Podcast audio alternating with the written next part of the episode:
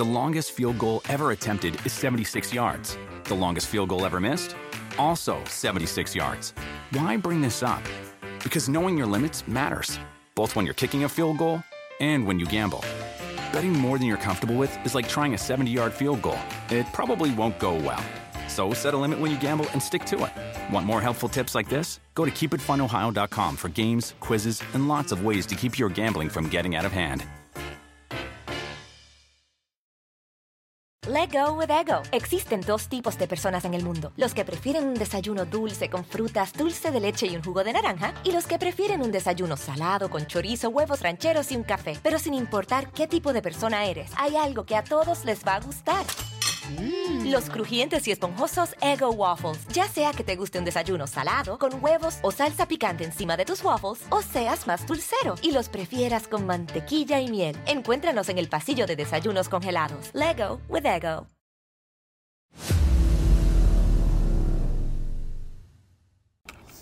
Oigan, ahora que viene el Día del Niño y que los jóvenes desde muy chicos ya son creadores de contenido o gamers, porque no solamente estudian, por eso es que es muy importante que tengan una buena computadora y que la computadora tenga el mejor procesador, porque el procesador pues es el motor de la máquina y no hay mejor procesador que el AMD Ryzen, que viene en todas las marcas de computadoras, ya sea Dell, HP, Lenovo, Huawei, Asus, como esta que tengo ahorita aquí. Pero ojo, tienen que fijarse, prestar mucha atención al momento de comprar el equipo que venga con este sticker. Es el sticker de AMD Ryzen, que está siempre en la parte de abajo del teclado. Con el AMD Ryzen, las computadoras tienen un mucho mejor desempeño, más velocidad, más rendimiento. Así que si estudias diseño gráfico, arquitectura, eres creador de contenido o simplemente quieres jugar videojuegos, bueno, pues puedes hacerlo y divertirte con un equipo como este sin problema. Solo recuerden que comprar la computadora correcta es con el procesador correcto, AMD Ryzen.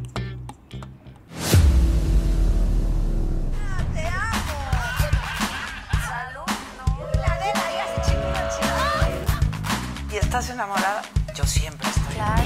Esto lo hemos pensado para todos los gustos, para todas las necesidades.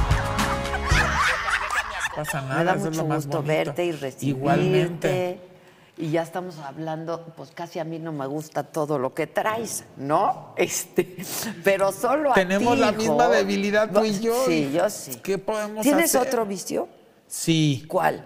Muchísimo el poder hablar con personas y poder entender el mundo desde todas las ópticas y aristas que tiene. Pero Es- ese, ese no lo considerarías un vicio. Es ¿sí? un- es yo- una especie como de Pues pasión. yo diría ¿no? que es- sí, como pasión, pero también podría decir que es un vicio porque siempre volteo y me pregunto, ¿qué será de la vida de esta persona? O sea, sí es algo Y muy te haces una historia. Eso es bien padre, ¿no? Sentarte en un lugar y ver gente y decir, Sí. vamos a jugar a qué. Sí. ¿Cuál es la historia de esta Y persona? también entender hasta cuando, por ejemplo, en redes, para mí creo que es un tema de, de antropología social, el poder ver cómo reaccionan las personas según el acontecimiento, lo que esté sucediendo, o si alguien hizo algo, te hace entender un poco el background de la vida de la persona, cómo respondió. Claro. Y entonces empiezas a dejar de ser juicioso, de juzgar, y empiezas a tratar de entender la vida, como digo, desde todas las ópticas.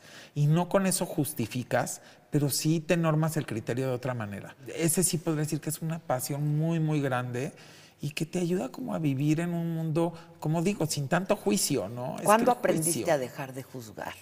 Yo Porque que- yo creo que eso es un aprendizaje también, ¿no? Porque de pronto todos Si te contaran mis compañeros del programa, te dirían, Eddie lloraba. Bueno, el productor, si un día te entrevistas, te va a decir lloraba porque no le gustaba y era el que siempre se mantenía más callado. y hasta Criticar cuando alguien era juzgar fuerte, yo siempre le bajaba. O sea, era como de, oye, pero no, pero mira, ¿y qué tal si no se sentía bien? ¿Y qué tal si tal? ¿Y qué tal si ese día no amaneciste de buenas? O sea, porque también... Hay muchos factores. Hay tantos verdad, factores sí. para decidir tantas cosas de tu vida, desde cómo vestirte hasta si, si en ese momento te agarraron en tus cinco minutos o no en tus cinco minutos, como para que creo que el mundo sería distinto si entendiéramos que así como tú vives, tú como, como, como emisor de juicio, entendieras que, que tú también puedes ser receptor de Sí, juicio. Sí, sí, sí. Y entonces cuando dices, no, a ver, momento. Aquí no juzgamos, Pues no. no. Ni me juzguen, ni juzgo, no juzgamos. exacto. Ahora, yo te conozco hace mucho tiempo, mi querido, Sí. eh, ¿no? Y te admiro mucho por muchas cosas. La verdad es que este, eres un joven, empezaste siendo un joven súper trabajador. ¿Desde qué edad empezaste a chambear? Desde los ocho. Y ya para mí fue una ilusión como a los nueve cuando mi papá me dejaba subir los sábados a la caja registradora y poder atender a la gente. Porque aparte eran negocios en el centro con Sí, claro. mostradores inmensos donde se juntaba la gente. Pero pues no sé, o sea, a lo mejor podía haber 300 gentes en el mismo mostrador. Entonces, to- también todo ese esa interacción con las personas tanto que trabajaban como las personas que iban a comprar sus cosas. Porque aparte el centro se da que viene una diversidad de gente en esos Oh, tiempos. Yo tengo 45 todavía, años. ¿no? A mí yo adoro el Sí, centro. Y una diversidad de gente de provincia, de distintas. Entonces creo que también eso me abrió, como que me abrió la- mis padres, les tengo que agradecer mucho. No, no me dejaron ni un límite. O sea, creo que el límite no existe. ser. Me dejaron ser, me dejaron conocer. Te enseñaron. Me enseñaron a entender que la vida no era un- un- una cápsula de personas con un grupo, sino que tenía que ir a conocer de todo. Mi hermana me acuerdo que le dijo a mi papá cuando cumplió su mayoría de edad que ella quería estudiar veterinaria y mi papá le dijo, pues la única buena de veterinaria en México es la UNAM. Claro. Entonces, si quieres ir, pues Es vas a ir a la UNAM. Y mi hermana, ¿qué crees que hizo al mes? César. La casa de ustedes estaba en Polanco. Le dijo, papá, yo lo siento mucho. Adiós chofer, adiós coche, adiós todo. Mis compañeros van en metro y yo voy a ir en metro. Le digo a los chavos, please, vengan desde los 18. Vengan a aprender. No se queden con la universidad porque sí te da grandes bases, pero si tú sales a un trabajo de la universidad, estás en pañales, te van a comer. Entonces es muy importante tener ese justo balance. Ese sería un consejo de oro para la juventud. Yo creo que sí, hay que empezar a chambear, porque sí, a ver, la universidad te da una estructura mental, sin, duda. ¿no? Pero tener la práctica y ver de verdad de qué se trata y por lo menos en mi caso, jala cables, ve por el café, pues así empezamos, ¿no? Y con mucho orgullo. Con mucho orgullo. Porque eso nos claro, forjó y eso duda. también nos hizo entender que cuando a veces presionamos un botón hacia las nuevas generaciones y, y les hacemos que tienen que ser profesionales, es tratarles de decir, es nuestra experiencia de vida. O sea, nosotros empezamos exactamente cargando cajas, jala- La jalando verdad, cables, sí. pero y de repente yendo por el café y estas generaciones nuevas que a lo mejor de pronto piensan que ir por el café es algo humillante, no entienden que al contrario, que es completamente edificante y que te edifica también la humildad. Y es formativo Claro, en todos claro, sentidos, es formativo. Yo sigo trayendo el café, o sea, no, en mi equipo de trabajo no hay esesas cosas de, ay, yo no hago eso y no. ¿Sabes? ¿no? No. Sí. Tú vienes de una familia adinerada, diría. Ay, mezclada. Es una historia muy cañona. A ver. Pues de esas historias que podrían ser una telenovela. Mi mamá no era de una familia adinerada, era de una familia bastante, híjole, no me gusta ni la palabra humilde. A mí yo no la ocupo. Me parece que más bien de una... De pocos recursos. De pocos recursos materiales y de muchos recursos emocionales y espirituales con sus dos padres eh, sobrevivientes de campo de concentración. O sea que ya te imaginarás Rusos. la historia de ¿Rusos? vida. Rumana, mi abuela, y mi abuelo húngaro. Húngaro. Sí, sí, sí, sí. Y del lado de mi papá, que es el primer apellido, de ahí sí somos rusos. De ahí De es ahí eres ruso, Pero claro. mi mamá es, eh, es eh, rumana y húngara. Mi mamá nacida en Israel. Es toda una historia fuertísima de por qué mi mamá, mi mamá sí nació en Israel, mi papá no, en México. Ya en México. Sí, claro. Entonces, la familia de mi papá, pues no voy a negar, una familia que también llegó sin nada, en un barco, mi abuelo. Como llegaron muchos. Sí, ¿no? pero él sí hizo lana y la familia de mi mamá, como estuvieron en Israel, ella no nace en México, su hermana con la diáspora llega a México y su hermana La manda a traer. porque su hermana sí se casó con un, pues uno de los más ricos de este país en ese tiempo. Ah, ok. Entonces, ¿qué pasa? Que busca al hermano, paga muchísimo dinero hasta que lo encuentra en Israel y decide traerse a los papás de mi mamá, con mi mamá de dos, tres añitos y su hermano. Pero, pues, sí vivían, iban en escuela, bueno, iban en la Ciudad de México, que tú la debes de conocer muy bien ahí en Campos Elíseos, y vivían muy bien, pero gracias a la hermana. O sea, no hay que negarlo, ¿no? O sea, no te desamparan y vives, pues, muy bien, pero tú sabes que tú no eres el de la lana. ¿no? Entonces, de pronto, son historias muy chistosas de cómo la lana sí jugaba un punto muy importante en esos tiempos. No sé si ahora o no sé si más que ahora.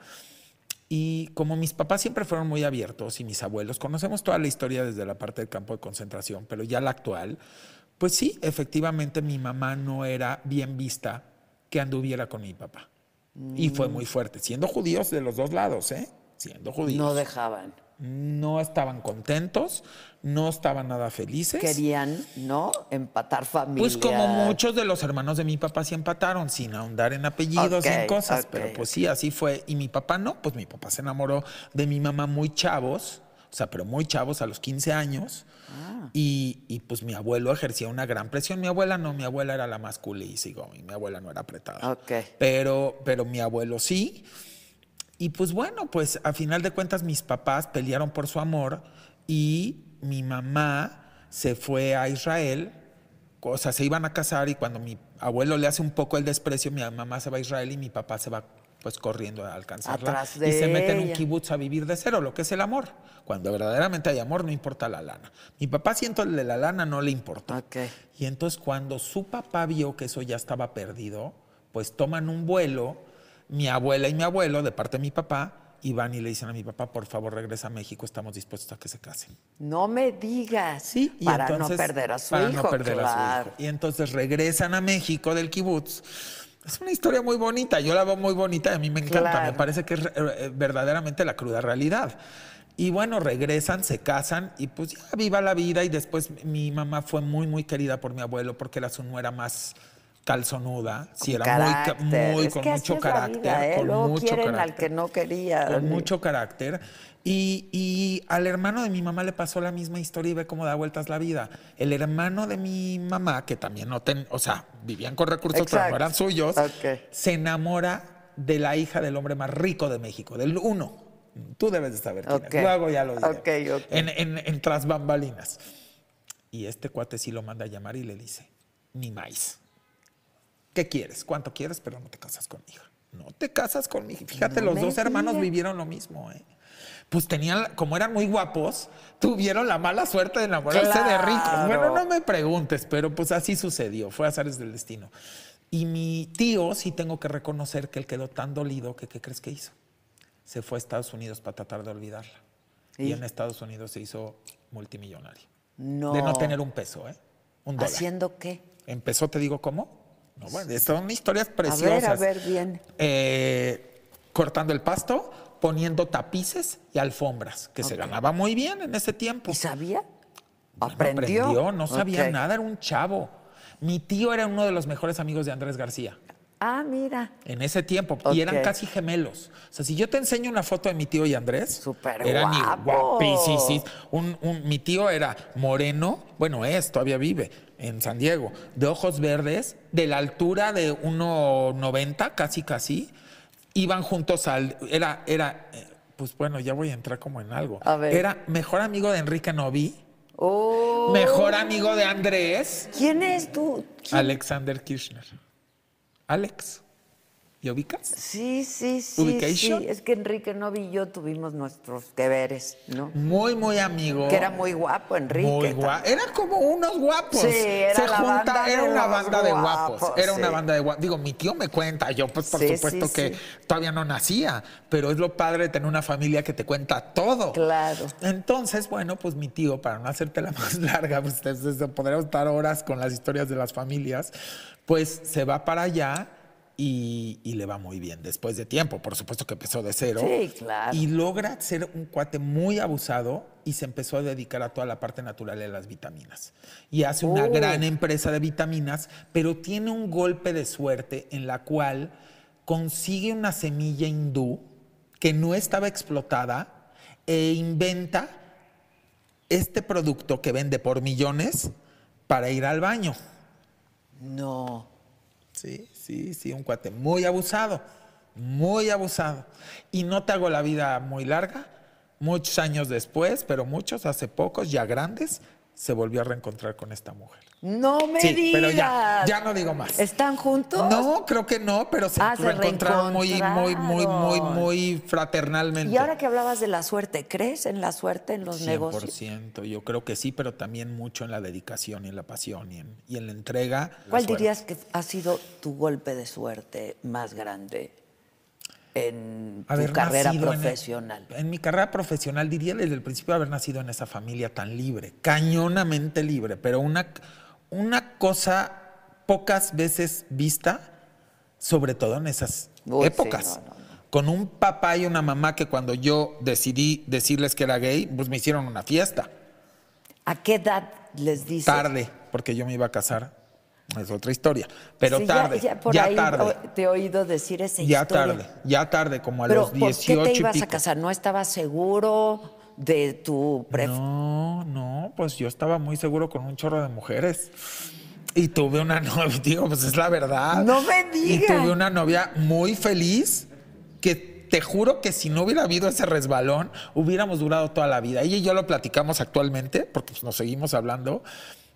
Hubiéramos durado ¿Pero toda la vida. Éramos perfect couple. ¿Un, un güey? Ajá, ese fue el resbalón y yo me resbalé y entonces pues fui y le conté y luego ella me dijo, cásate conmigo, a mí no me importa y yo le dije, no, no porque yo ¿Te cuando me quiera salir, no, y le dije, porque cuando me quiera salir, qué jodido para ti y para mis hijos futuros el que yo esté llevando una doble vida. Pero ese resbalón fue porque te gustó a alguien. Con un amigo que tenía novia y que para él también fue un resbalón, o sea, múltiple resbalón o, Ok. o resbalón. Ok, ok, ok. No sé cómo le quieras y entonces dijiste, me gusta, fue tu primera experiencia Fue homosexual. mi primera experiencia y se vuelve confusión. Claro. O sea, los que vivimos esta parte donde sí éramos heteros, o no sé si querer decir si éramos heteros o no éramos, o estamos confundidos, o nos gustaban las dos. Es o muy sea, difícil ese A ver, hay algo más duro. Yo hoy me puedo acostar con una mujer en un segundo. Ahorita me prestas una recámara y te lo demuestro. No, no es cierto. Pero, no, la neta sí. O, O sea, sea, pues no voy a eres engañar. bisexual, digamos. ¿Te Es gustan las Me hombres? gustan y admiro muchísimo a las mujeres. Me fascina su cuerpo. Pero te provocan, es que si es muy me diferente. provocan, si no, no podría acostarme y hacer todo el Pero show, te, ¿no? has- te hacen esto en estos años o De décadas. soltero, sí. Es que ya volví a ser hace un tiempo soltero. Exacto, o sea, estuve exacto. con mucha Digo, es todo un proceso. Pero, pero no todos estos años has tenido pareja. No, tuve larga, o sea, parejas relaciones largas. largas. Pero ahorita en esta última etapa que dije, viva, estar so, o sea, es lo más chingón, Sí, es chingón. del mundo. Pero entonces Ya. sí te has tenido relaciones con, con amigas que me piden el favorcito. Que también están como en ese rollo de. Ah. Pero ¿y qué te dicen? ¿Que les haces bien el favor? Es que me da de verdad pena y hasta me voy a reír. Pues sí, habe- habemos Está algunos bien, que no, tenemos. bien. Yo pensé que no, ¿eh? Yo pensé que eras en cómo hacer las cosas. completamente Te digo que. gay. Te digo que ya te voy a recomendar algo muy fuerte. A ver. Acuéstate con uno. Te- con uno que sí pueda con mujeres, obviamente. Pues duramos mucho más. Sí, sí, han de ser muy buenos Pues amantes. duramos la verdad. mucho. Lo que tienen el problema las mujeres con los Con hombres los hombres un poco. que tienen muy Pues sí, probablemente pues sí, ¿no? sí, Esta y- y aparte- eyaculación precoz que le Cuando es con una amistad muy cercana, con alguien con quien sabe su vida, sabe tu vida, hay una complicidad, entonces hay muchísimo, hay muchas cosas, o sea, es muy interesante. Vuelvo al punto, es que el mundo ha puesto miles de etiquetas. Cuando empiezas tú a descubrir un propio mundo dentro del mundo, te das cuenta que Ahora, ent- entonces lo que entiendo es que a los primeros que les dijiste que eras gay es a tus, a tus papás. Sí, bueno, medio en una cachada rara porque pues yo estaba entre la confusión y de pronto empecé a salir con un cuate, ya no con este chavo con el que descubrí, Sí, sí, él sí, también no, fue un con un resbalón. cuate y pues este cuate se volvió un poquito loco y me empezó a pues no quiero ahondar mucho en el asunto, pero me empezó a llevar aquí, a llevar, no, no, no, Ah, nada feo, a llevar aquí, a llevar allá, me regaló un auto nuevo, luego, luego, muy ex- exótico.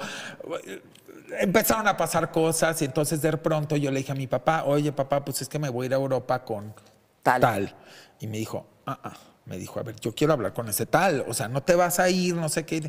Ya no ando mucho en el asunto. Mi papá eh, le dijo, pues no, no te vas, eh, se vieron ahí en el hangar, platicaron, ta, ta, ta, ya le dijo, se conocieron, se cayeron bien, bla, bla, bla.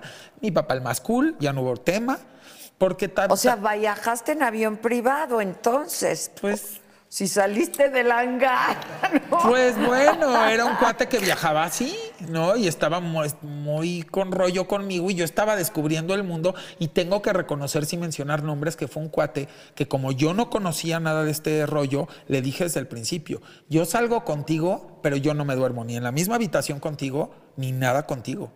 Tú dices que traes mucha onda conmigo, adelante. Pero yo no. Pero estoy yo no estoy. No, yo na- yo era pues no, en ese sentido sí tengo que reconocer que era yo bastante naif. Ok. ¿no? Estabas muy chiquito también, Y, muy y no había vivido ese mundo gay. Claro. Entonces yo a lo mejor podía decir, sí puedo con las chavas, pero pues un, es un- era una cosa, era un cambio completo. Y aparte también no me gustaba como el rollo de que como que él quería, ya sabes, como esas personas que buscan, pues no sé, estás chavito, él tenía Exacto, 30 exacto. años, yo estaba chiquito, pues, no es comprarte, pero Sí, no sí, sé cómo se ligarte explica, con ligarte y, cosas. y a cautivarte, si lo Ok, quieres ver así. ok.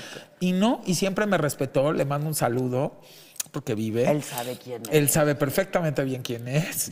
Y, y- y siempre me respetó y de repente yo me di cuenta que no tenía nada de atracción por él y lo corté. ¿Cuándo haces público? Porque. Es que público- Eso de hacer público, pero de pronto te convertiste tú en una figura pública. Más ¿no? bien, más bien yo creo que por ahí va. Sí. O sea, yo en ese tiempo pues no era una figura pública, era un chavo. Sí, sí, como sí, que no tenías por qué hacer público nada. Ajá, digo público a tu a, a la gente cercana, porque yo nunca, no, no me, como buen sagitario no sé esconder cosas. O sea, sí somos, somos derecha a la flecha. Ok. Entonces, cuando yo ya proceso todo esto, pues había que decirle a mi abuelita, a mi abuelito, yo no se lo escondía a nadie. Yo, un libro abierto. Pero normal, lo juntaste a la familia. No, normal. A, a mis papás sí, porque obviamente con lo que sucedió, mi papá se dio cuenta y me dijo, pues le tienes que decir a tu mamá. Mi mamá siempre ha sido más fuerte en el carácter que mi papá. Entonces, pues había que decirle, pero mi mamá ya se había ido a vivir a Estados Unidos, porque mis papás se divorciaron Ah, cuando ok. yo tenía como 14. Ok. Y mi mamá, bueno, hizo una nueva pareja en, en Los Ángeles y vive hace 30 años allá. ¿no? Ya. Entonces, hace mucho. Entonces, pues había que decirle, y para eso sí usamos, que también le mando un saludo, en ese tiempo, pues ya sabes, vas a terapia, punto, se Sí. acabó. O sea, iba con mi psicóloga y pues les tuve que juntar a, a mi mamá, a mi papá. Y ya les Y dije. pues sí, mi hermana fue la chismosa, mi hermana fue la que le digo que le mando besos a mi hermana porque la amo. Son muy fue la que le dijo a mi papá, oye papá, pues es que yo como que a mi hermano lo veo que pues anda con un cuate que, que ya le vinieron a esto y esto y le regaló y le di esto. Y entonces mi hermana lo dijo más como preocupación, ¿no? O sea, Ya, como ya, de ya. con quién anda. Sí. Y pues ya, eh, fue Y muy bonito, muy hermoso. Mi hermana, sus mejores amigos eran gays desde que yo tengo uso de razón. O sea, uso de razón Era textual. normal en tu casa, no lo veían como algo. De lo más normal. En mi casa todo era normal. En mi casa mi papá, cuando yo tenía como 11 años y mi hermana tenía 13, nos juntó en la sala. Tenía, de repente hacía una exhibición de bebidas, de todo tipo de cosas. Y les dio a probar. Y no, y nos dijo, a ver, esto sirve para esto y tiene estas consecuencias. Ustedes deciden.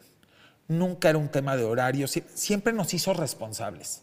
desde chiquitos. O sea, no tenían curfew, no Y- tenían una hora no, a la cual Y llegar. ninguno salimos ni alcohólicos, ni drogadictos, ni irresponsables. trabajadores, trabajadores, nos mantenemos solos. Entonces yo sí le diría a los padres, cuidado con los miedos y el ex- eh, extremo en restricciones, porque termina siendo justo el pretexto Contraproducente, claro. Ahora, tu, tu- tu golpe de suerte en los negocios, porque te- nacer en una familia que te gusta también es un golpe de suerte, ¿no? Y Sí.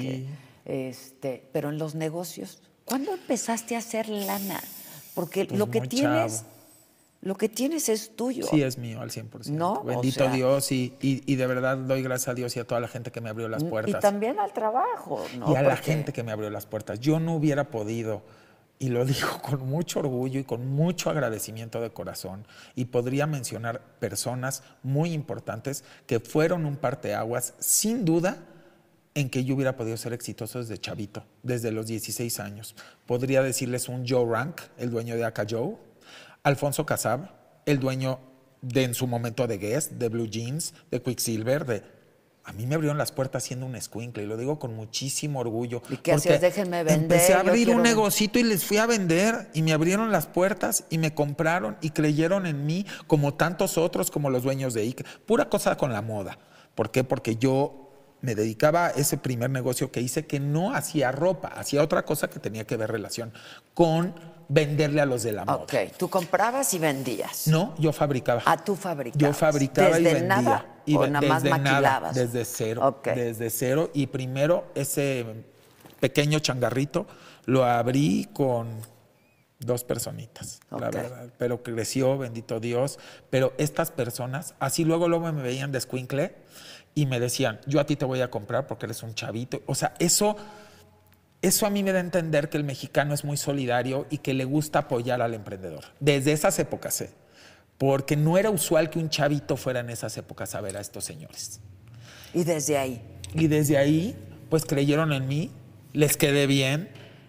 Creo que fui haciéndome de un hombre, de un prestigio, y que me hizo abrirme más puertas, al grado que me abrió la puerta después de una gran departamental que no es la que tú crees. Yo empecé, a, sí, porque tú ya me conociste en, No, yo en te este otro conocí en grupo. Carso, claro, claro. Pero antes, tengo que reconocerlo, una gran departamental, un gran dueño que en paz descanse ¿Quién? creyó ¿Cuál? en mí. Pues que en paz descanse, ya te imaginas, que acaba de morir. Ah, ok, ok, ok. que le ok. mandamos un beso sí, hasta el cielo. Sí, sí.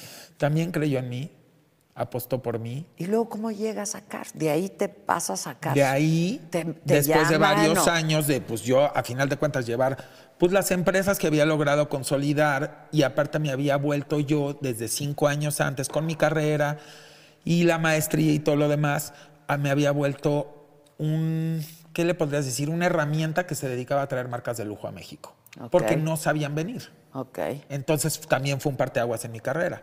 Empezaste porque a traer todas empecé a estas asesorarlos desde de real estate, location, location, location. Como hasta dicen en. Estados Unidos, locación, locación, Así es, locación. hasta todo. O sea, tú imagínate que tú en ese tiempo que no llegaban las marcas de lujo a México, de pronto las marcas querían llegar y decían, nosotros no sabemos llegar a ese mercado. Y tú sabes que cada mercado es distinto. Ahorita quieres ir a China y olvídate que si tú como mexicano puedes ir solo. Si tú no te agarras un counselor chino, Que estás sepa, perdido. claro. O, en, o en Medio Oriente que hasta tienes que tener un socio. O sea, tú en Dubái no puedes abrir si no tienes un socio. Claro. Digo, yo me lo sé ya hoy globalmente porque me dedico ya a negocios ya globales, pero en su momento, pues mi mero mole era cómo llegar aquí y cómo hacerlo correctamente y cómo tener éxito. Ok. Y llegar al mercado, ¿no? Ok. que es un mercado chiquito, pero muy voluminoso.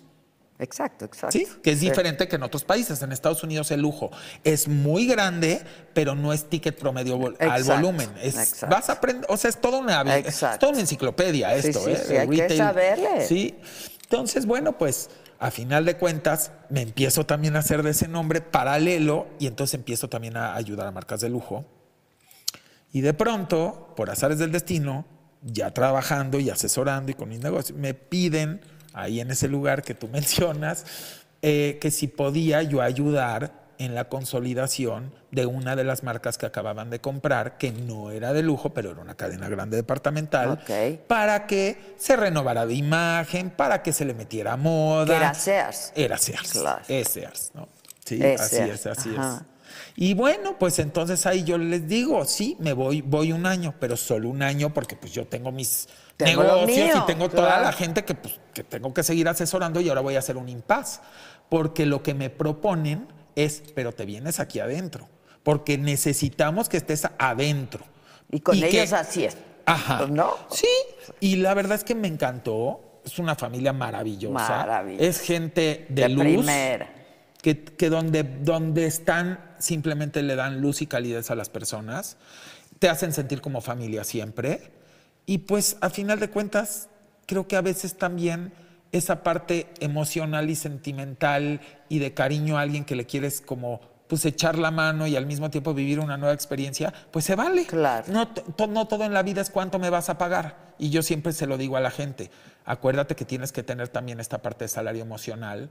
Y, y- y el salario emocional es tus pasiones. No es que alguien Que te tenga lo que, que dar te algo. gusta también. Así es. ¿no? A veces prefieres Y ganar retos. un poco menos. Y retos, Y ¿no? retos. Que eso también se vuelve algo muy padre para los seres humanos. Claro. Entonces, bueno, pues a final de cuentas, así decido estar un año, para no hacer el cuento largo, después de un año, me dicen, no, ya te va. Digo, sí, ya, ya terminó el año. Me dice, Y ya te monté "No". esto. Y me dice uno de ellos, mira, si yo te viera descontento y te viera que no estás apasionado y no te viera como feliz y como pez en el agua, te diría, sí, pero estás feliz, estás contento, ¿para qué? Y entonces me quedé otro año. Para no ya seguir ¿Cuántos alargando, años es? 15. 15 años. Y así abrieron Saks. Y después ¿no? llegó Saks, entonces después Y pues, luego te encargabas de Sanborns Me encargaba también, de, toda la sí, copa. Sí, terminé sí. ya con los tres, con Sanborns, Sears y Saks. Exacto. Muy feliz, con unos, ay, no, no sé si decir jefes porque me cuesta trabajo, con unos seres humanos hermosos. Sí, sí, sí, y, una familia y- y- y con personas que tienen una gran cualidad.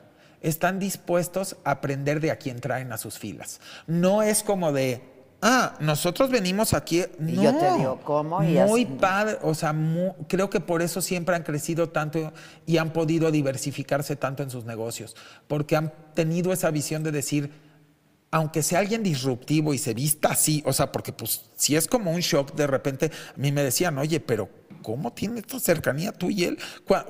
Son, ¿cómo, Sí, sí, no? claro, claro. Y es, es que no, es que no va por ahí, y volvemos él se al divierte punto. mucho Él con es un hombre eso, divertido, es un eh. hombre feliz, es un hombre contento con su vida, tiene una familia Ahora, ¿cuándo hermosa. empezaste a ser tan excéntrico? Porque, o Pues sea, yo creo hablas de, shock, ahora ya se nos hace muy normal verte así, ¿no? Este, pero ¿cuándo empezaste a darte esa, ese permiso y esa licencia, ¿no? Porque de pronto, pues, tú dices, no hay que juzgar, pero sí somos una sociedad que de pronto juzga. Y que fue justo Señala. lo mejor que me pudo haber pasado porque eso hizo que se construyera el personaje y que explotara como tú bien dijiste y que se volviera lo que, pues bendito Dios. Pero ¿no? tú Lo dirías que, es que, que lo que vemos es un personaje. Sí, porque Eddie es. Ed- Edgar es muy distinto a Eddie. O sea, en el sentido de, de que Edgar es un soñador, que puede estar en chanclas y en pants en su casa, la neta, y, en- y- y- y con la barba de tres días y no salió. Ok, ok. Pero sigue siendo tú. Sí, pero, pero, pero esto fue como, como sacar esa creatividad que siempre tuve dentro desde chiquito. Ok, pero lo, lo, ¿es algo como planeado? No. ¿El crear un personaje? ¿O fuiste tú dándote No, permiso fue de- orgánico. Fue orgánico. orgánico. Porque yo hasta cuando empecé era gordito, pesaba 170 sí, kilos. no manches, ¿qué te hiciste? No, me puse a nadar. Ahí tengo, siempre digo, Eugenia de baile es mi testiga. Ella me apodaba de broma, me bulleaba, me decía, ¿cómo está mi Michael Phelps? Porque con ella conducía el programa Ah. y con ella empecé gordito y terminé delgado. Y ella vio ¿Pero todo el cuántos proceso. kilos perdiste? Pues 170 para 73, pues casi los 100. 100 kilos. Muchísimo. Pero eso no puede Sí, ser. mi Adela. Y lo mejor es que no los recuperé hasta el día de hoy. Sí, qué No, porque bueno, los pero rebotes son duros, pero creo que con ejercicio. Pero no te operaste, no nada, te hiciste nada. No hay un doctor que pueda salir a decir, yo a este hombre le toqué Uy, ¿para algo que no haya sido de salud. O sea, la verdad. No, nunca me he hecho nada, no me hago nada. Bueno, cuento lo de Javi Derma. Cuando conozco a Javi Derma hace ocho años que me lo presentan, le digo, oye, tú y yo sí vamos a ser cuates, pero nunca vas a ser mi doctor. Y me dice, ¿por qué? Le digo, porque yo no me toco nada, no me hago nada y no hago nada. A ver, pero amigos así vamos a los hacer. lentes. Claro, con todo gusto. Sí, ¿no? Nada. nada, Mis arrugas son mis arrugas, mis Pero años no son tienes, mis años. tienes buena piel. Sí, que pero por ejemplo, ahorita tengo algo aquí en el oído y tú dime si ya fui al dermatólogo. ¿No? Porque así ¿Tienes que soy. ir? No, no me hago, soy como, mira, me han operado porque, porque ni modo, porque la vida es así, ¿no? Pero yo sí soy, le huyo a los doctores, ¿eh? O sea, muy Sí, cañón. Le huyo a los doctores. Oigo, eh, siento que es como esto de que mandas el coche al taller porque tiene un ruidito en Y la llanta y de pronto que ya no tiene sirve. todo ya no Sí, es sirve. O cierto, sea, no, cierto, entonces es a cierto. veces Le tienes que cambiar esto y Sí, esto con y el esto debido respeto, pero los ocupo Pero yo cuando no puedo creer realmente que hayas ya. bajado 100 kilos. ¿En cuánto tiempo? Pues fue como un año y medio más o menos. Te metiste, te sometiste a un régimen porque Bueno, nadaba en tu casa todos los días, dos horas. Y te digo que por eso me apodaba Michael Phelps Eugenia. Porque sí. pero tenías que cuidar tu alimentación. No, Adela, como puros chocolates y Yo me también. encantan los manguitos y me encantan Ah, mira, te las voy a dar unos porquerías y los chilitos y los cacahuates japoneses con Miguelito Polvo y Miguelito Ah, de yo agua. también, yo también. O sea, pero estás demasiado delgado. Pues no, yo creo que No. estamos. O sea, comemos porquerías, pero tú debes de entenderme, comes yo, porquerías yo y no como engordas. puras porquerías. Y no yo ahorita engordas. justo les estaba platicando que a mí no me des un pescado y esas cosas, ¿no? Chócalas. Sí, pero yo tengo. No tienes. Tú Claro co- que Tú te- eres como yo, te la vives diciendo que tienes y la gente la ve y le va a decir. No, o sea, no manches, pero por tengo favor. mi no, llantita no te aquí, creo. mira. No, no tienes nada. Y yo te he visto hasta en bikini, toda bronceada, cuerpa. ¿A mí me vas a engañar? Pero no tengo esas piernitas. No, sí tienes piernita. Te juro que no. Sí tienes. No, mira. Tienes, ve, Mira, tienes. mira, oye, oye, oye, tienes, la verdad, tienes, puedo decir que tienes hasta una genética muy buena. También tengo buena Yo genética. no, Yo, yo también sí soy de- agradezco siempre a mis padres como mi hermana. Pero yo sí soy de familia de gorditos. O sea, los No, malls bueno, somos pues, bastante sí, gorditos. bajaste 100 kilos, yo no lo puedo creer. Bueno, pero estábamos con lo excéntrico. ¿Empezaste a, primero a qué? O sea, te fuiste poniendo cosas. Me este, fui primero poniendo lentes. Lentes. Bueno, desde antes ya era excéntrico porque yo desde que empecé a trabajar en Carso ya llevaba sacos excéntricos con corbatas, pero era gordito. Pero si ves mis fotos vas a decir, sí, es cierto. Este cuate ahí trae un saco excéntrico así y me los hacían a la medida porque pues tú no cabía. comprenderás que sacos de ese tipo de diseñador pues no había No, ese tamaño. ok, Hay que ser honestos. Entonces, ya pues así empecé más excéntrico. Llego al programa y me empiezo a ver a cámara, empieza a funcionar muy bien el programa y digo, híjole, ¿cómo está funcionando bien? Si realmente yo que me dedico también a toda la parte de diseñadores, las marcas, pues tú sabes, Access, Chanel, Hermes, Sí, Fendi, y decía yo, no me queda nada, o sea, textualmente nada, que yo sigo diciéndole a las marcas de lujo que please, Que hagan o más sea, que hagan más, digo, ahorita con oversized algo se puede Se puede, poner, se puede. pero cuesta, pero cuesta, y entonces nada más me dicen, muchas amigas me dicen, oye, yo me tengo que conformar con bolsas y zapatos y accesorios porque no me queda nada, y creo que es una tontería, ahorita pensándolo y haciendo una Claro, regresión, claro. yo podía haber sido un cliente potencial muy bueno y no podía comprar la ropa. Pero eso te animó también a bajar Yo creo de que peso. todo fue la tele. En la tele te vuelves tú muy autoverte. Yo no sé si a ti te pasó, porque tú desde muy joven estás en tele. yo yo llevo no. muchos Pero, años. pero yo ya muy grande, podría decir a los 30. Entonces empecé a, Enorme. a verme y decía. Pues sí, sí funciona, el personaje está jalando, ya me llamaron de tres networks más, de repente el programa estaba viéndose en todo el mundo, tenía todo el mundo, tenía NBC y Entertainment, Sony, eh, imagen aquí abierto, eh, si era como Telemundo, y dije, ¿qué estoy haciendo? O sea, pues creo que es una manera de empoderar hasta mi propio audiencia. Claro. Y decirles que sí se también, ¿no? puede. Que te, te puedes poner. Es que me escribía mucha gente desde el principio, Eddie, es que yo quiero tener esa seguridad porque como me veían gordito y al mismo tiempo pues muy seguro, decían, es que yo quiero, o sea, yo también quiero. Y entonces de pronto también logré empoderar a muchas personas a que también bajaran de peso. Y se volvió también un área muy importante a nivel marcas y a nivel patrocinios para mí. claro. ¿Por qué? Porque no era una magia, era una realidad. Ahora, el perder peso en ti provocó algo también. Sí, yo creo que más locura y más deschonguez, porque te deschongas. Bueno, yo ¿Y ya era por- deschongado, pero me deschongué más. No, sí, claro. Sí, O sea, ha sido un proceso también, por eso te dije, ¿cuándo empiezas a ser excéntrico con tu Pues persona? desde muy chico, porque hasta si ves fotos de chavito que te puedo mandar, vas a decir, oye, este cuate a los ocho años ya traía camisas de esas como de gis todas rayadas que, que había sacado Fiorucci, cuando todavía nadie se vestía así. Yo sí desde chiquito le pedía a mi papá y a mi mamá que me llevaran. Por ejemplo, Benetton no era tan común que se usara de chavitos. Y yo, todo. Los suétercitos Y de por el. United Colors. Desde ahí empecé a, como que, yo creo que empezó a despertar mi rollo de, la, de, de- de que todo tenía que ser inclusión. Para mí esa marca Benetton, y la menciono, es una marca que tiene un valor muy grande. Porque Pues fue de fueron las los primeros que se atrevieron, Correcto. ¿eh? Y que dieron Esa un campaña mensaje fue, sí. que nadie daba mensajes. Dio un mensaje muy grande a la humanidad, el United Colors of Benetton, que yo no lo puedo olvidar. Y que después también me encanta porque Joe Rank inventó también una campaña que me fascinó. Y no la puedo olvidar.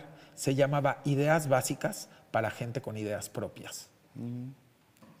Entonces, desde muy chico era muy como antenitas, Ok. iba como absorbiendo, absorbiendo, absorbiendo, absorbiendo. Y sí era como un... Mi mamá dice que cuando me invitaba a comer, porque nos íbamos a comer, yo tenía ocho años de edad y mi mamá me llevaba en esos tiempos al Darum, aquí, Ajá, y me sentaba con ella. Y era porque había una plática de adultos. Entonces sí fue un niño muy adulto, muy como... Ok. Y luego cuando trabajas y cuando te llevan y hablas con gente desde chiquito, Y gente mayor. y ves la realidad y todo, pues sí, sí, sí, te vuelves como una esponjita rara. Ok. ¿No? ¿Así sales a comer, por ejemplo? Sí, por supuesto. O sea, nunca sales en unos jeans y un... Sí. Pero cuando me voy de viaje y ya no quiero que me estén, que Ah, take a picture. pero aquí Porque no. me pasa mucho fuera y tú dirías, o sea, bueno, el otro día estaba yo en Nueva York con una amiga que le mando un saludo. a Pero en. Nueva York sería perfecto. ¿Y qué crees? Pero cada rato caminando que I take a picture powerful, nos decían, you're a powerful couple. Iba con mi amiga que también es una mujer muy, no, muy, muy, muy- Atrevida, y digamos. que le gusta mucho la moda y todo.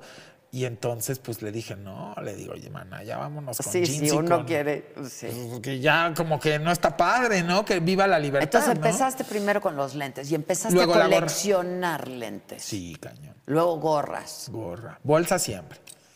¿Cuándo empiezas a Uh, coleccionar desde gorras? siempre. Desde que tengo uso de trabajo, empecé muy fan con el tema de las bolsas. Sí, sí. ¿Cuántas bolsas tienes? Pues, No me gusta hablar de eso. Yo lo veo como un arte. Para mí, por ejemplo, hablar de una pieza, estás hablando de lo- cuánto tiempo se tarda el artesano, toda la curación, las pieles, el terminado, el...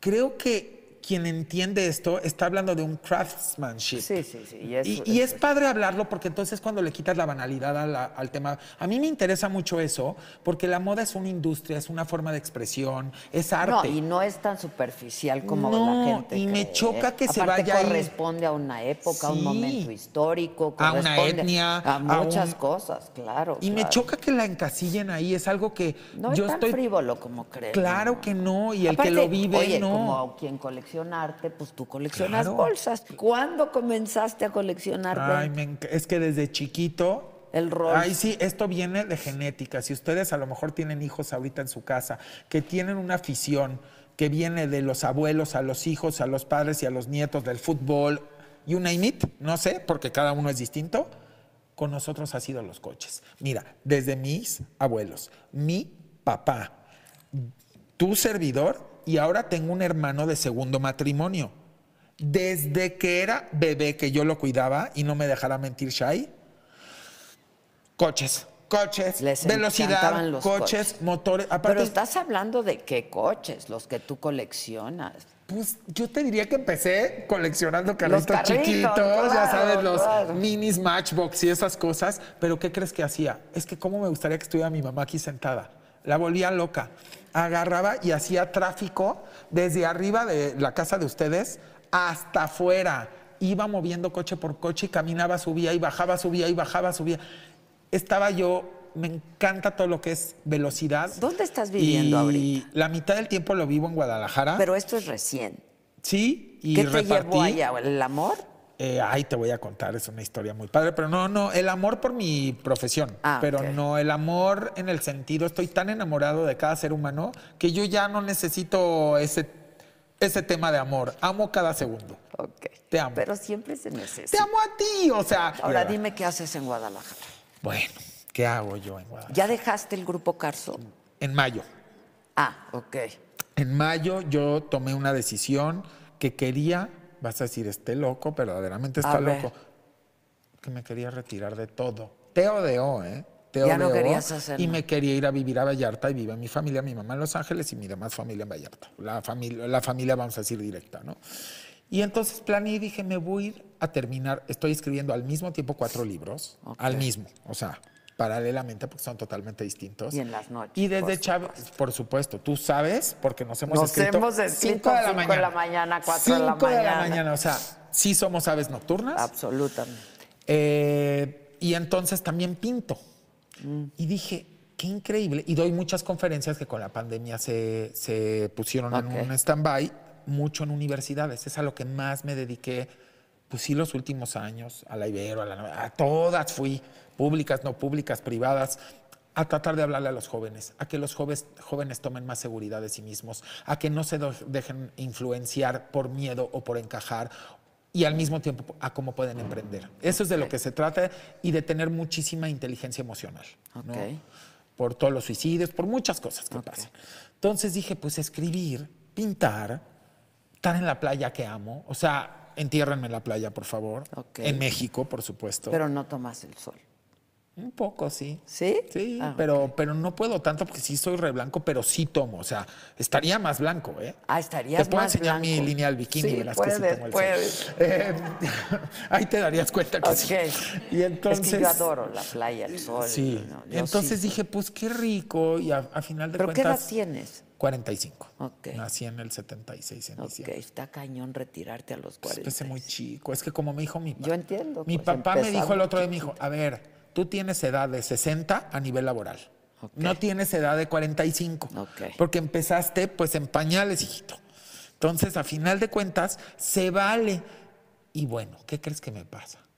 Antes tres días de que pues obviamente ya se sabía que yo quería ya terminar los ciclos, porque pues no lo haces de un día para Claro, otro, es, bueno, es un una cosa proceso muy... también. No, y más a gente cercana, pues vas avisando y todo Sí, lo demás. ¿no?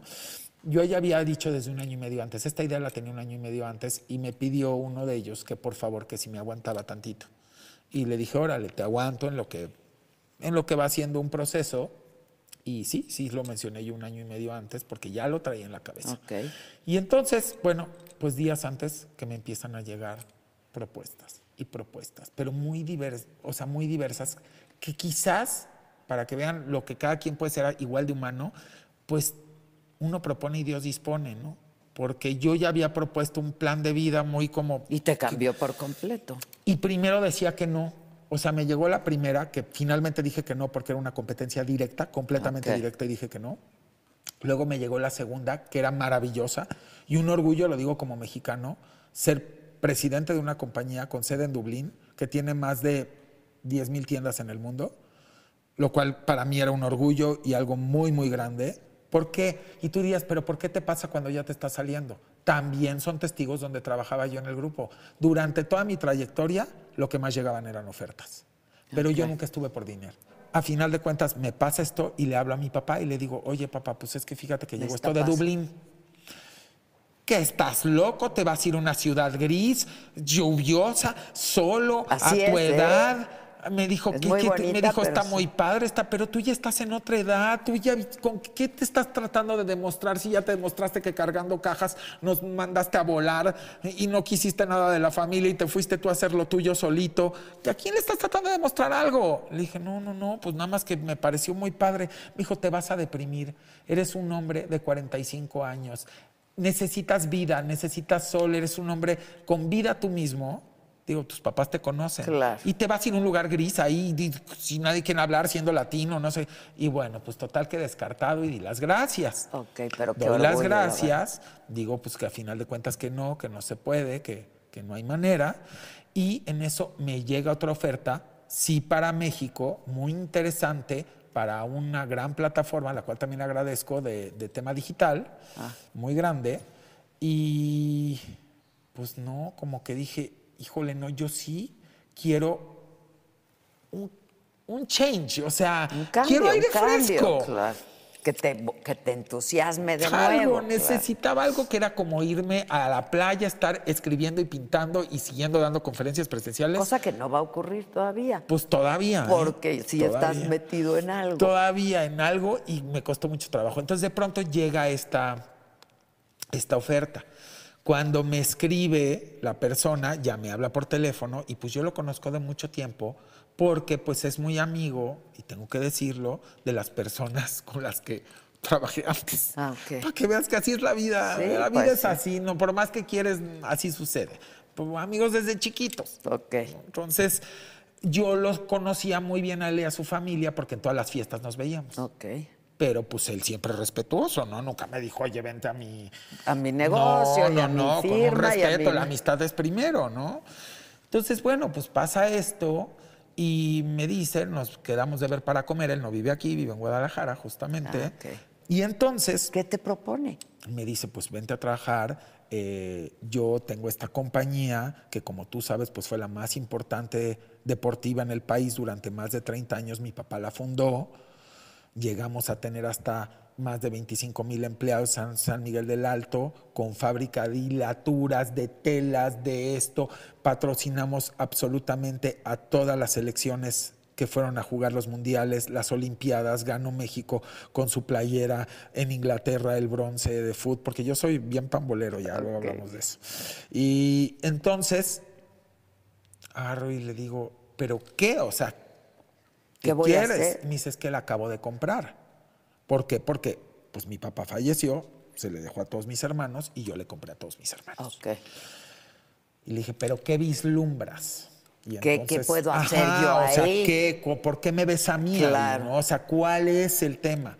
Y entonces me empezó a explicar, me empezó obviamente a hablar muchísimo de la parte de la trayectoria de tu servidor, que pues, había estado muy pegado ahí, de cada cosa que había hecho en cada compañía, de cómo le había dado la vuelta, de cómo de ser un tal cosa que la veía el consumidor así se había convertido en otra cosa, bla, bla, bla, bla.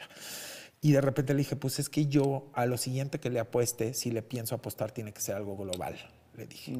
Yo, y tiene que ser inclusivo, y tiene que tener mensajes muy claros hacia la sociedad, hacia sentirse seguro, hacia empoderarse por medio del deporte, y teníamos el mismo chip. Ok. Casualmente él es un hombre, tiene una fundación donde ayuda a personas que se llama México Te Necesita, que es hermosa. Algún día platicaré de ello o vendrá, algún día a lo mejor lo invitamos a que platique. Ah. He- hecho por él, pues prácticamente diría yo fondeado por él. Un hombre, un hombre maravilloso. O sea, yo, como me, como me dijo mi familia, tú no ibas a aceptar estar con nadie más, y nos queda claro, si no iba a ser unas personas excepcionales como los, o sea, como con quien toda tu vida has Te has tenido la fortuna de estar. claro. Personas buenas, de buen corazón, que no hacen negocios por negocios, que están buscando el bien común. Ok. ¿no? Entonces, pues, le dije, híjole, déjame pensar. Se fue. Yo estaba, que te juro, yo no sé si algún día te ha pasado una encrucijada en tu vida. Sí, claro. O sea, de que, y es contigo, no tienes que estarlo consultando con nadie más. Entonces me pasó, regresó, le dije que otra vez lo pensaba, empecé a, pues, a ver el tema, toda, pues sí, todo el tema de la negociación, ah, bla, bla, bla. Y le dije que sí, después de varios meses. Firmamos el contrato después de la primera plática, yo diría que como cinco meses después de todo lo que yo me lo Y pensé. te vas de, Y entonces, o te asociaste. no me voy de CEO, director general, Ok. y director creativo. Ok. Porque eso hacía en el otro lado. Mira, se lo dijo mi abogada, y perdón que lo diga, que le mando un saludo, se lo dijo a mi nuevo jefe. Le dijo, te estás llevando un carro completo. De verdad, no sé cómo le hiciste para convencer. Porque tú vas a promover la... la- Pues es que estás llevando un carro completo. Claro. Otra empresa, contrátate un influencer que sale en la tele, que se va a las entrevistas, que promociona tu esta, pero que lleva la administración, pero que abre las tiendas, pero que consigue los locations, pero que... y O sea, tú vas a hacer todo eso. Sí, sí, y me fui a partir de fin de octubre a Guadalajara, o sea, tiene nada. Ok. Y me dicen, oye, yo no puedo creer que a fin de octubre, si yo ya oí Atlética en todos lados y ya te vi en mil programas, le digo, pues sí, es que así somos, o sea, cuando tomamos algo, Sí, ese- es ese para es- tomarlo, no para estar haciendo... Es en chinga, Definitivamente, sí. ¿no? O sea, te contratan para lo que te contratan, ¿no? Y, y pues bueno, pues estoy Pero en- di cuál es la marca, di es todo. atlética. Ok. Es esta marca que ahorita todos los pamboleros van a empezar a escribir como locos. ¿Por qué? Porque para que tengas una idea, en su tiempo Nike Adidas la trataron de comprar. Te estoy No hablando sobre-. ¿Cómo? Era la marca número uno de México y de Latinoamérica ¿Y de hacen deportes. todo? Todo. Calzado, o sea, No, tenis, No, no, ¿qué? A ver, hace calzado, hace tachos, tacos para, Ah, sí, para sí, sí, para el foot. Hace todos los tenis. Acabamos de sacar un modelo, porque te voy a hacer una pasarela próximamente, ya, ya, ya verás. Como las botas que tú traes. Están padres, Chunky shoes, chunky sneakers, todo lo que es athleisure. No van a dar crédito de lo que viene, entonces hay tanto para lo deportivo, a lo que nosotros le el- llamamos, ajá. le llamamos disciplinas, tanto para el athleisure, para irte a comer, a- ya sabes que ahorita hay toda la Es- tendencia esa de... es la tendencia. Y es lo número uno Tú vas vendido. a Los Ángeles y nadie, nadie trae algo que no sea. Y aquí ya está llegando, ya llegó. Para- a ver, para yo- ir al tú pregúntale a Amazon o a Mercado Libre, ¿cuál es tu categoría número uno en crecimiento en moda? Y te va a decir athleisure, deportivo, pero para salir, no para hacer ejercicio. Sí, es no, no, para salir. Hoy te pones unos leggings y un blazer super cool y te lo remangas y unas padrísimos zapatos o tenis y te ves lista para ir a una comida. Sí, sí, sí. O sea, no Es lo que necesitas. la gente me dice, no que no usabas tenis ni para ir al gimnasio, porque yo lo dije en una entrevista con Carolina. Esto es otra cosa. Esto es otra cosa, o sea, no son tenis para ir ver. al gimnasio. No tiene nada que ver. A lo mejor tú antes no te hubieras puesto esta. Esta- sinceramente, cuando a mí me preguntaban hace años que yo puse de moda lo- las plataformas y ahorita todo el mundo las está poniendo, y tú veme a mí hace cinco años y me decían, Eddie, ¿qué son esos zapatos? Porque alguien que se dedica a la moda se adelanta. Y luego llega la moda. Tú eres el vivo ejemplo. O sea, yo, si Adela Micha no trabajara en México como una figura pública periodista, diría, ella podría ser la directora editorial de una revista de moda en París o en Milán. Definitivamente.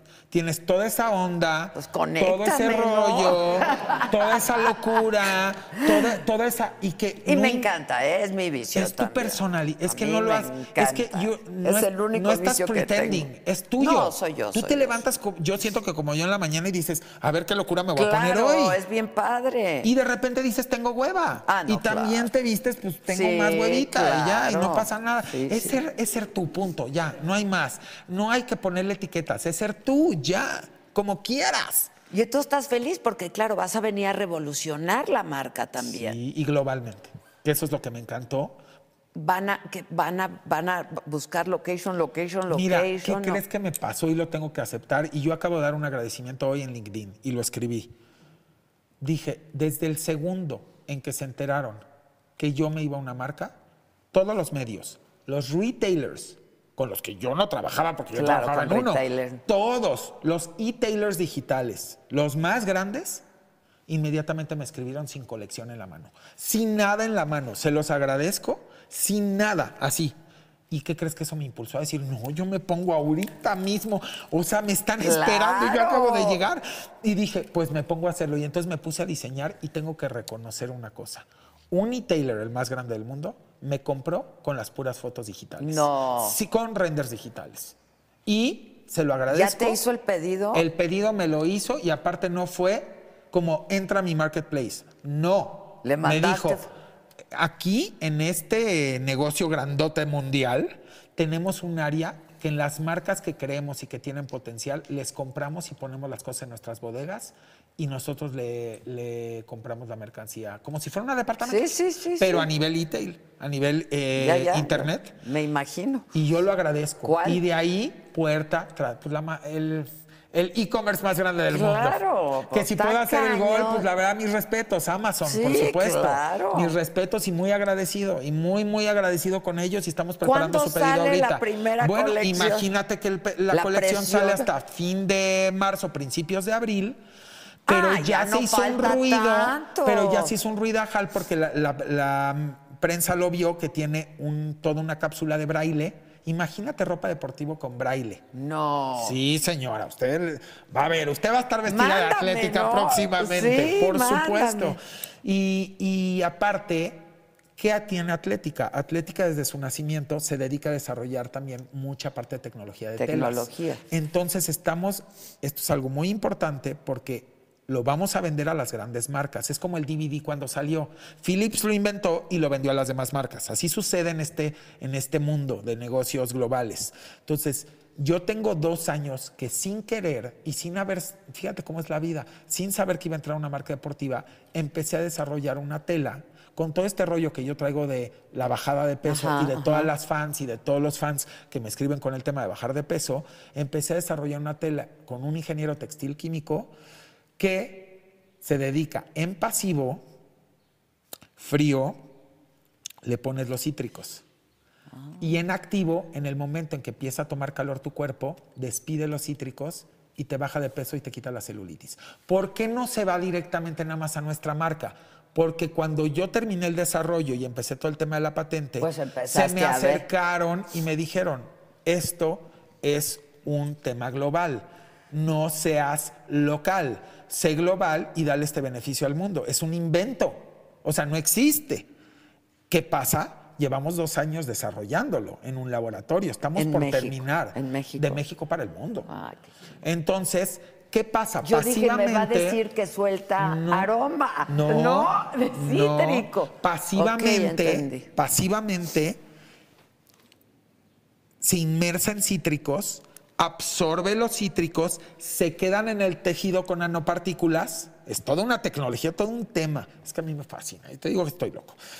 Y de ahí, en el momento, tú sabes que hay principios activos, reactivos. Sí, sí. En el momento en que entra en calor el cuerpo, fíjate, no le tienes que echar nada. En ese momento, Empieza. suelta y se te. O la piel, tú sabes que absorbe finalmente los cítricos, quema la grasa. Y tú me dirías, ¿y en qué fase van? En la fase que ya hicimos las pruebas, donde medimos la masa muscular y el índice de grasa.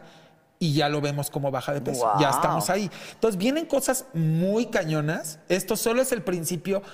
Yo esto lo empecé a desarrollar hace dos años porque muchos temas locos míos los desarrollo yo solo. O sea, Claro, a ver, voy a hacer esto. Pero estoy sumado con Atlética en esto. Porque por supuesto que le dije al dueño de Atlética, yo Yo estoy haciendo esto y ahora se suma acá. Y por supuesto que vale la pena darle la patente a las marcotototas Claro, y claro. nosotros tener a lo mejor seis meses primero la patente exclusiva. Ok. Y de ahí ya Tú lo pasársela a ellos. Que es luego- como la historia del DVD o de muchas otras cosas como la tele a color que nadie creyó aquí. Camarena se tuvo que ir a Estados Claro. Unidos. Entonces me dicen, oye, ¿por qué tan culto, Edil? Digo, pues porque sí, o sea, pues en la vida tienes Porque hay que que saber. leer, muchachos. Y me dicen, oye, pero ¿cómo sabías lo de Camarena? Ni casi vivo estaba. Le digo, pues ¿cómo no lo voy a saber? No, es parte bueno, de la es historia de la televisión. general es la claro, historia de la claro, si te dedicas a ello, ¿cómo no vas a Y también es Que muy también fue de importante saberlo. para el mundo. Y no crees que como mexicano es importante saberlo para que nos deje de pasar y empecemos a creer en los mexicanos y empecemos a invertir en estos mexicanos mismos, ¿eh? emprendedores? Porque luego tenemos ciertos complejos que venimos arrastrando como mexicanos Se desde nos hace va, se fuga tiempo. todo. Sí, y sí, bueno, sí. pero fíjate qué vertientes tiene este negocio. Te hablaba de las disciplinas. Entonces también vamos con uniformes para los equipos. Nos acaba de pasar que estamos haciendo todos los uniformes deportivos y que damos las gracias aquí al TEC de Monterrey. Ah. El TEC de Monterrey lo tenía con una marca extranjera. Cuando sabe que viene otra vez Atlética, dice yo creo en México y apuesta por Atlética. Y ahorita tengo que decirte que estamos en el concurso de la Universidad del Valle de México para ver si también le También podemos hacer hace. Todos los uniformes deportivos. Estamos en un concurso porque aquí se concursa. Está bien. Así es la vida. Nosotros vamos y entramos con concurso. En el TEC ya lo estamos haciendo, bendito Dios. Y ahora estamos entrando a esta otra universidad y nos están empezando a escribir todas las universidades. Oye, yo veo que estás haciendo básquetbol, que estás haciendo. O sea, todas las cubriendo disciplinas. todas las Porque disciplinas. estas grandes universidades mexicanas, que hay que decirlo, son como las universidades En de Estados fuera. Unidos, claro, al, que al- tienen al que si el universitario le dan que si- toda, claro. la, toda la cultura Las deportiva. instalaciones y la Y lo cultura. impulsan por medio del deporte, que me fascina. ¿Cómo estás tú de salud? Yo he tenido un padecimiento los últimos, pues qué sí, dos años y medio, tres, donde tomé una decisión importante. Mi familia de los dos lados, que tú lo debes de entender muy bien porque también eres De- judía, eh, pues tenemos muchos temas congénitos, entre ellos pues es cáncer, eh, de parte de abuelos, materno, paterno y obviamente también de la misma manera. ¿no? Ok. Eh, y todos, porque a lo mejor vas a decir, bueno, ¿y por qué tomas esta decisión? Bueno, yo tomo la decisión porque todos los que me ha tocado ver en el camino de la familia, que en paz descansen, Acabaron así. a- todos se fueron a Houston, aquí, allá, otros aquí. ah, todos y todos acabaron, pues tristemente, pues a donde vamos todos, ¿no? Exacto. Pero además Sí. sufriéndolo mucho. Y también tuve una amiga, a la cual no voy a mencionar, que tú y yo la conocíamos muy bien, actriz, la cual también le echó muchas ganas al tratamiento y también se fue rapidísimo y muy joven, cuando pensaba que no. Y tú y yo sabemos quién es y que la queríamos mucho, aparte de todo.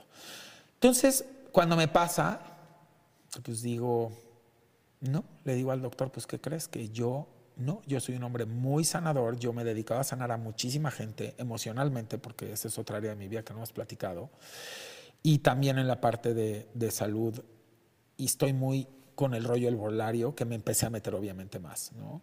Y le dije, pues no, y él se súper enojó, mi doctor, ya sabes, pues los O sea, doctores, fuiste ellos... diagnosticada. Sí, sí, sí, que era algo, pues, lógico que me iba a pasar porque les había pasado ya tantos antes y justo ahí, ¿no? Y que aparte soy uno de los padecimientos a nivel cáncer más comunes En que hasta el cáncer de ¿no? mama, que es el del colon. No, en los hombres y mujeres. No sé si has Ah. escuchado el cáncer de colon. Hoy es No, no, universalmente. claro. Pero no sabía que te, te habían diagnosticado sí, con pero ya tiene tiempo. Lo que pasa es que yo soy un hombre muy Ok. Y no te hiciste no, Y no dije nada tampoco, pero la gente pues sí se daba decir, oye, pues Eddie, andas medio debilucho. Y entonces, pues le dije al doctor, el doctor se enojó muchísimo, me dijo, no, no, no, pues es que aquí tú te tienes que, yo ya te dije que si no tanto tiempo y bla, bla, bla. Y sí me vi muy desmejorado, pero hoy estoy maravillosamente bien y tengo que reconocer que mi doctor me dijo, en últimas semanas que, Que platiqué con él, me dijo, yo tengo que reconocerte que prácticamente te odié. Prácticamente te quería correr de mi... O sea... Del consultorio. No quería saber de ti. Y sí te hablaba porque obviamente estaba preocupado por ti, pero siempre muy enojado contigo. Y hoy que te veo y que salen tus estudios, no estoy en remisión, no estoy diciendo que se quitó. Los pólipos es un tema que o se agrava o se... Ok. La gente que lo entendemos, ¿no? Y bueno, Pero yo no tú quería... lo que hiciste, la decisión que tomaste Yo no quería fue que no se me hiciera someterte. metástasis. Te voy a explicar por qué. Porque cuando te hacen eso, bajo mi experiencia de toda mi familia, cuando te hacen una intervención, corres un riesgo muy grande por las células que se haga metástasis. No quiero yo dar opiniones médicas Que no, que porque no, no, no, me corresponde. Claro. Cada quien es libre de hacer. Yo estoy contando mi historia de Pero vida. que, eh, lo que te decían a ti era que tenías que pasar por cirugía o tenías que hacer otro Tenía tipo que de hacer, a ver, quimios primero, luego cirugía y luego quimios después. Ok. Ese es el procedimiento. Y no hiciste nada No, de eso. cero, cero. Con, Y dijiste- Muy en contra de una parte corta de mi familia, porque esto no lo sabe. La verdad es que esto es algo que ya de tanto que me lo preguntaron en este último ciclo de entrevistas me animé a decirlo. No me animaba, siempre decía, sí, sí, tengo alguna situación ahí por ahí, pero las puedes revisar y vas a decir, sí, cierto, él decía, pero no decía claramente. Ya en este último ciclo, esta, esta, este viaje, dije, ¿sabes qué? Si esto le puede ayudar a alguien, si en la historia de vida en algo pueden verme a mí también tan, tan lleno de vida, nada, o sea, A pesar de un diagnóstico estoy así, lleno que de vida, estoy lleno de emoción y lo digo gracias a Dios. Vivo en el ahora, siempre he vivido en el ahora, estoy feliz. También creo mucho en Dios y yo creo que Dios, aunque te quites o aunque te pongas. Y yo decidí esto. Oye, ¿y eres un hombre tradicionalista de la, de la fe judía? Soy un hombre judío guadalupano. Ok, igual que yo, ya Lo- somos dos. Pues, ¿qué quieres que te diga? Mara me dice, es impresionante que lo primero que hiciste llegando a mi casa es ver la Virgen y te quedaste horas ahí en vez de darme la entrevista. Aquí viste el mezuzá. Bueno, o sea, ¿qué quieres que te diga? Para mí, creo muchísimo en Dios, tengo una alta conexión, pero sí tengo una conexión con la Virgen. Algún día, ya que, que estemos mucho más eh, eh, con temas de la saga, los voy a invitar a la casa de ustedes y entenderán porque yo en la casa de ustedes tengo el gran privilegio de que han aparecido dos vírgenes y están ahí. Sí, yo te en las betas de la, eso, en las sí. betas y sigan ahí. O sea, no es como que aparecieron y se desaparecieron. Y quien ha ido que se dedica a esto, me dice, esto es un santuario, eh, tú tienes que hacer algo con ello. Y tengo una historia muy bonita de vida con el ¿Dónde tema de la? Virgen. ¿En En, el club de golf. Ah, en el golf. club de ¿Cuál? golf, El en Lomas Country. Lomas Ahí tienes tu casa. viví yo muchos Ahí años. tienes tu casa. Viví Eh, como muy en 10 paz. años ahí. Vivo muy en paz. Es que está muy bonito. verde, agua, Sí, eh, está muy tranquilo, bonito. con su biking route. Y ahora vivo en un lugar bien hermoso también. Guadalajara. En Guadalajara, Nada más imagínate cómo te lleva el destino. Me llevó el destino, ¿eh? Que se llama Los Sueños. No me digas. Y textualmente es Los Sueños porque está inmerso en una parte del bosque de la primavera. Wow. Y es un lugar muy tranquilo. Yo no puedo vivir en caos. O sea, tengo que, como creativo, tengo que tener mi, Sí, claro. mi, mi lugar verde y tengo que ver verde. Si yo no veo verde es como vivimos una vida muy caótica. Muy entonces tienes que En reconectarte. esta ciudad de asfalto, cuando Y hay tienes que reconectarte, claro. ¿no? Tienes que tener un espacio de reconexión, ¿no? Oye, Entonces, bueno, ¿cuándo vamos a ver la ropa? ¿Cuándo puedo ya tener el, Mira. el outfit híjole, yo para creo que no a ti- hacer deporte? Mira, ahorita hay un outfit que ya lo vas a ver con un reggaetonero muy famoso, pero es una Ay, sorpresa. perdona. no, no te preocupes, me lo pidió. Es de, de bota a bota. De bota a bota, somos devotos. Muy devota, yo muy devota. Y, es, y va a salir ese outfit que es la locura. De hecho, tu ¿Quién, equipo Maluma? ya me lo ¿Quién? pidió. No puedo decir todavía, pero lo van a ver. Tu equipo ya me ha pedido el outfit y me dice, cuando sale lo quiero comprar. Pero a ti te voy a mandar uno muy chin. ¿Cuándo lo voy a estrenar? Y lo vas a estrenar. ¿Te parece bien la semana? Porque aparte lo puedes estrenar en el Heraldo y en la saga y en todo. claro. Pues no te mando uno, te mando unos tres o cuatro, Órale, ¿no? órale. Están padrísimos y vamos a hacer una sorpresa para todo tu público de la saga que sepa. Vamos a hacer una super pasarela aquí en la saga y increíble de toda la colección. Va a La- estar padrísimo. La vamos a estrenar, mira, en varias plataformas interesantes. Ahora que YouTube está cambiando tanto, me dijeron, oye, Eddie, qué padre que ahorita ya van a empezar las pasarelas en YouTube. Eso es algo que no se ha explorado y es algo que la gente Va está pidiendo mucho. padrísimo. Y, y el, y la audiencia lo agradece muchísimo, ¿no? Entonces. Porque eh, sí, porque antes veías una pasarela, pues si no era presencial, pues ya lo veías como muy pasado, lejano, ¿no? muy lejano y seguramente vamos a hacer cosas muy padres. Como te les explicaba, pues también estamos haciendo todas las universidades y los equipos. Las empresas, tú me dirás, oye, Eddie, ¿qué tienen que ver las empresas con deporte? Bueno, pues el salario emocional tiene mucho que ver con tus uniformes. Y qué horrible Ven, muchachos, se Claro. les dijo que los voy a uniformar. Bueno, les vamos a diseñar algo muy Promete. fregón de atlética. Ok. Todo deportivo con telas frescas. Ya ¿Y qué crees que me empezó a pasar? Pues me empezaron a llamar de las armadoras. Kia, Toyota, y les estoy haciendo uniformes y a las empresas, a tú dirías, Eddie, ¿es, ¿me estás hablando en serio que te hablaron las embotelladoras? Le estoy haciendo a las embotelladoras. No me digas. ¿Por qué? Porque me explicaron, me decían los choferes, oiga, Es que no es oye, todo el mundo merece. me- estos pantalones están rasposísimos. Yo estoy todo el día en el camión, me bajo, me subo. ¿Cómo hay telas que nomás Que no. no? Y entonces les desarrollamos una tela para todos los repartidores. Todos los repartidores de México iremos a ver a Bimbo, iremos a ver a todos. Para yo que estoy tengan su empezando. uniforme. Y les quiero dar salario emocional con telas, con tecnología. Y también tengo que agradecer, Coppel nos acaba de abrir la puerta también en, en las dos partes, tanto para vender. Liverpool.com.mx ya puedes encontrar unas cosas de atlética. O sea, Ay, todavía no sale la colección, pero ya nos abrieron la puerta. Mercado Libre ya inauguró con los primeros 50 modelos. Todavía no de la nueva colección, pero dijo yo ya quiero. O sea, ya es una padre. realidad. Y en atlética.com ya hay cositas también. ¿Y qué maravilla crees que hay en atlética.com? Imagínate que Adela Micha dice, pues en la saga ya vamos a hacer un equipo de fútbol y vamos a Ya lo competir. tienen. Ah, bueno, Pues pues ya lo anótenle. tienen. Y vamos a competir Pero con... no más velo. No, pero a ver. No más velo. Espérame, espérame, ahí va lo padre. Y vamos a competir con las demás casas productoras. A ver, Bien. imagínense una liga de casas productoras. Estaría fregoncísimo. Bueno, tú te metes a atlética.com, agarras, le das clic a un botón rojo y ahí diseñas tu uniforme hasta para 10 integrantes. Ah, y te lo padre. entregamos con el nombre, con el número y con todo. O sea, pero ahí en internet no le tienes que llamar a nadie. Eso está Hay self-service. Ahí mismo salen tus uniformes diseñados, ahí boceteas, ahí haces todo y ahí te pasan, pasas la tarjeta o depositas y se Ya acabó y ya tienes tus uniformes en una semana. No, ¿Qué está tal? Entonces le estamos vendiendo empresas. Es un, les digo una cosa, encontré un universo y yo creo que, Que no tiene habías mucho que ver. explorado Es un sino de universo el otra mundo manera, lo- deportivo. No solamente es deportivo. No, es no, es que todo. ya la marca es deportiva. athleisure, es deportivo, es de disciplinas, de es de yoga, equipos. vas a de- hacer de sí, bueno, te voy a mandar unos. Tú sabes lo que tienen las, las chavas de yoga, se quejan mucho que sus leggings son, les aprietan. Yo los hice acampanados. Esos te los voy a mandar. Ah, está y están, es más, está la colección Acacia, ya está ahí en la, en la página. Si te metes a atlética.com, eso ya lo subí. Es una como, imagínate una hoodie oversized, pero en crop top, pero que te llega hasta acá, de sudadera, pero con las mangas acampanadas y luego el legging pegado, pegado, pegado y Y acampanado. luego al final. acampanados. está Ay, te voy a mandar unas. Tú mándame. Ay, no, no tú sabes. mándame. Y estaremos muy, muy pendientes. Te veo muy bien. Estoy feliz La verdad y de es estar que aquí contigo. te veo muy contento, Con te veo muy bien y de salud también. De pronto son decisiones, la verdad, muy drásticas, ¿no? O sea, no someterte a un tratamiento cuando tienes un diagnóstico de ese tamaño. Pero creo que debo de haber una explicación, Adela. Imagínate tú que tienes 100 personas de la familia y 40 ya se te murieron, Sí, todos sí, con tratamiento.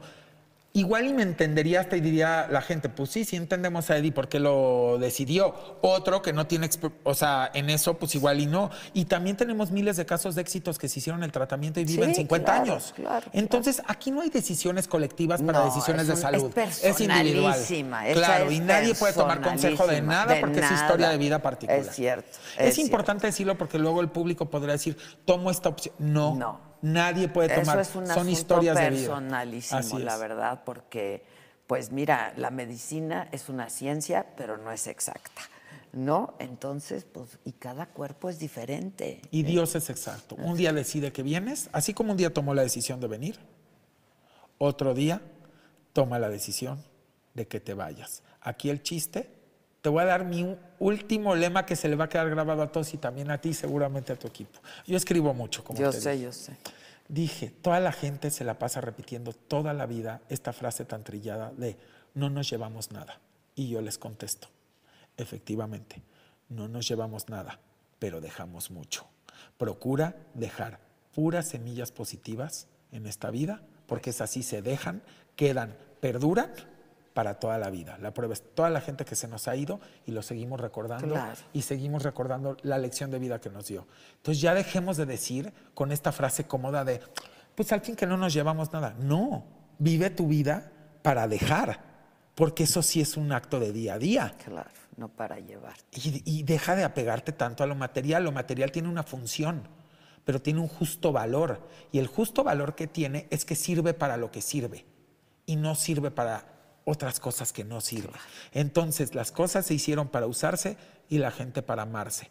No ames las cosas y no uses a la gente. Y puedes vivir con toda la opulencia que quieres, toda la- pero acuérdate que esa no es tu familia, que esas no son Claro. los valores, que esas son cosas que sirven para lo que sirven. Yo te admiro mucho, la verdad, tu, disciplina, tu arrojo, ¿no? Este, gracias, La igualmente. verdad, yo, yo sé de tu trabajo, porque cualquiera podría decir, ay, el excéntrico. Sí, también. También. ¿No? También.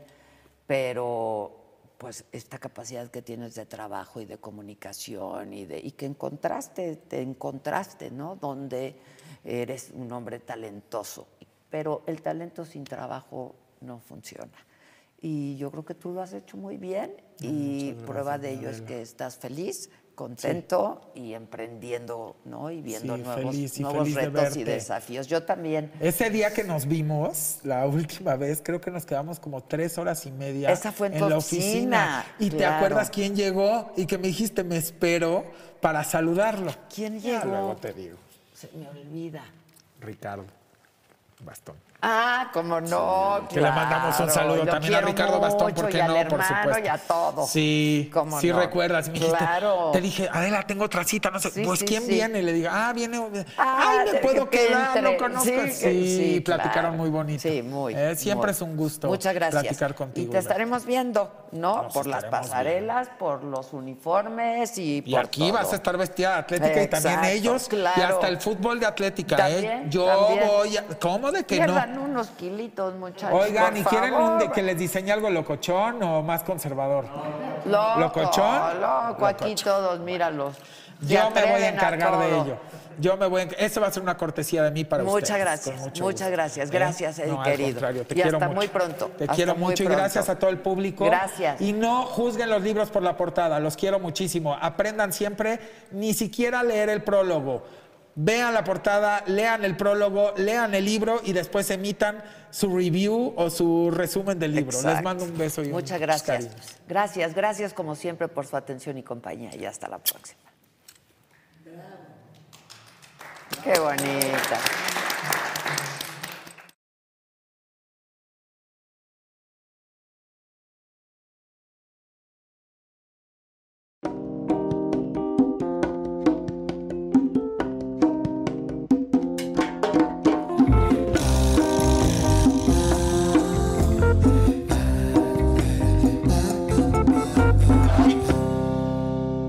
The longest field goal ever attempted is 76 yards. The longest field goal ever missed? Also 76 yards. Why bring this up? Because knowing your limits matters, both when you're kicking a field goal and when you gamble. Betting more than you're comfortable with is like trying a 70 yard field goal. It probably won't go well. So set a limit when you gamble and stick to it. Want more helpful tips like this? Go to keepitfunohio.com for games, quizzes, and lots of ways to keep your gambling from getting out of hand. Let go with ego. Existen dos tipos de personas en el mundo: los que prefieren un desayuno dulce con frutas, dulce de leche y un jugo de naranja, y los que prefieren un desayuno salado con chorizo, huevos rancheros y un café. Pero sin importar qué tipo de persona eres, hay algo que a todos les va a gustar. Los crujientes y esponjosos Ego Waffles. Ya sea que te guste un desayuno salado, con huevos o salsa picante encima de tus waffles, o seas más dulcero y los prefieras con mantequilla y miel. Encuéntranos en el pasillo de desayunos congelados. Lego with Ego.